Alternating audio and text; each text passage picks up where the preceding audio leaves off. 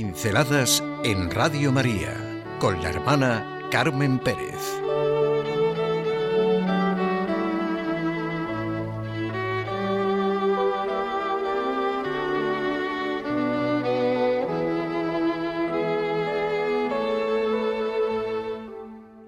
El DOMUN, una exigencia para el presente.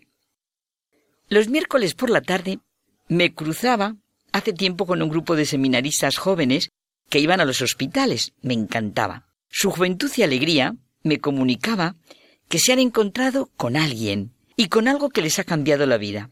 Igual que Juan y Andrés en aquel día que ya se ha convertido en historia cristiana. También este año, sin conocerlos todavía, he visto un grupo de chicos que van de esa otra manera. Se lo he notado y me he dirigido a ellos con la mejor de mis sonrisas. ¿Verdad que sois seminaristas y vais a algún hospital? Se os nota. Punto y aparte, sí, porque me dieron ganas de decirles el piropo que le dijo una mujer a Jesús. Bienaventurado el vientre que os llevó y los pechos que os amamantaron. Ya sé que hubiera sido muy llamativo, y sus carcajadas se hubieran oído en su seminario. Y no les digo nada lo que hubiera pensado si también lo hubiera oído alguna persona que pasara a nuestro lado. Pero después de la película de dioses y de hombres, la última encima, etcétera, yo creo que hubiera estado bien. Vamos, que estoy haciendo solo que en positivo lo que hizo Cicerón en su primera catilinaria.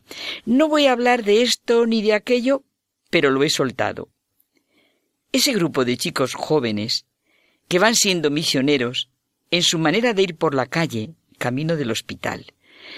Todo esto me llena el corazón al pensar en una fiesta que los católicos celebramos el penúltimo domingo de octubre, el domingo de las misiones, el domingo de la propagación de la fe. Común a todos, universal, eso quiere decir católico. Es una palabra que viene primero del griego, luego la toma el latín y después el español.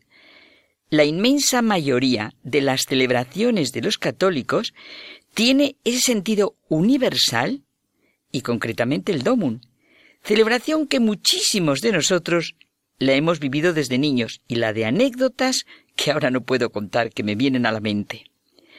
Domun es un acrónimo utilizado dentro de la Iglesia Católica, una palabra formada por la unión de elementos, como tenemos tantísimas en todos los idiomas. Domingo Mundial de las Misiones.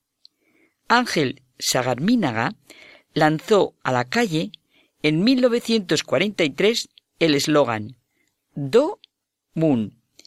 En febrero de 1926 se había publicado la célebre encíclica Rerum Ecclesia del Papa Pío XI, en la que afirmaba que la Iglesia no tiene otra razón de ser sino la de hacer partícipes a todos los hombres de la redención salvadora dilatando por todo el mundo el reino de Cristo. ¡Qué alegría! Ese año consagró el mismo Papa a los seis primeros obispos de China, y precisamente ese mismo año había tenido lugar, el 14 de abril, otro hecho significativo, la institución de la Jornada Misionera de Octubre. En los pueblos hispánicos, desde 1943, como decíamos, se la llama Domun. Un día para sentir y vivir lo que significa la acción misionera de la Iglesia y para que cada uno de nosotros haga lo que a nosotros nos corresponde. Siempre la afirmación de Merry del Val. Yo no puedo hacer todo el bien del mundo, pero hay un bien que solo yo puedo hacer. Nos lo aplicamos a nuestras posibilidades en este Domun. La santidad es una aventura, incluso la única existente.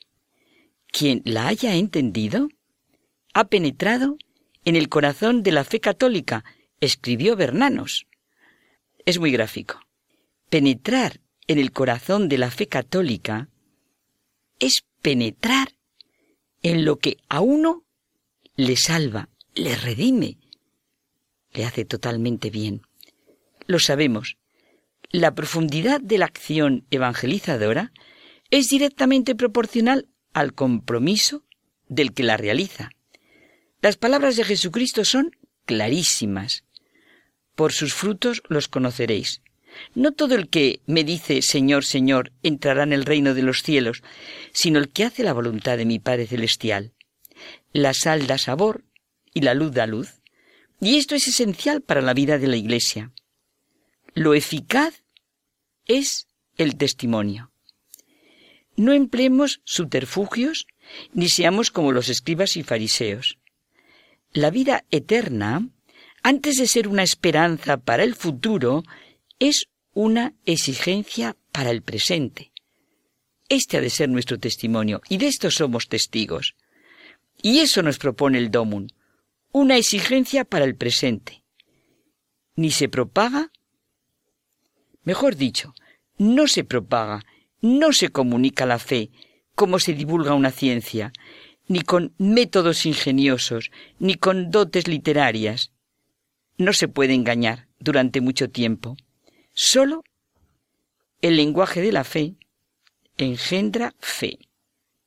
Solo el gesto de la caridad engendra caridad. Cuanto más conscientes seamos de lo que realmente es la fe, mayor será su expresión en toda nuestra vida. La fe puede ser nula, sin ni siquiera verse sacudida por la duda, cuando se la vacía de vida, acción, de realidad, cuando se formaliza, cuando es algo externo a la vida cotidiana. Sin la fe en un Dios personal que nos salva, redime, nos hace hijos y herederos, ¿en qué o en quién podemos creer en la vida? Son esas tres preguntas que me hago frecuentemente. ¿Cómo presentar el cristianismo? como yo lo viva. ¿Cómo presentar a Jesucristo? Como yo lo ame. ¿Cómo hablar de la fe? Según lo que sea para mí. La fe es certeza y resistencia, o a veces rebeldía, como dice mi amiga Blanca. Una y otra frente a Dios nos caracterizan a los hombres. Una y otra son necesarias, porque si la fe es plenitud, también es cierto que es victoria la victoria de la fe.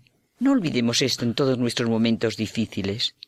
La fe nos hace triunfar sobre todas las situaciones, no negándolas, sino confiriéndoles todo su sentido.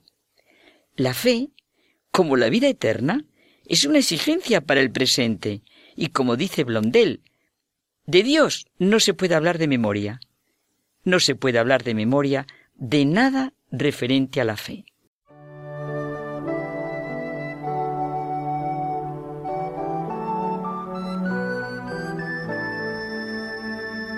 Pinceladas en Radio María con la hermana Carmen Pérez.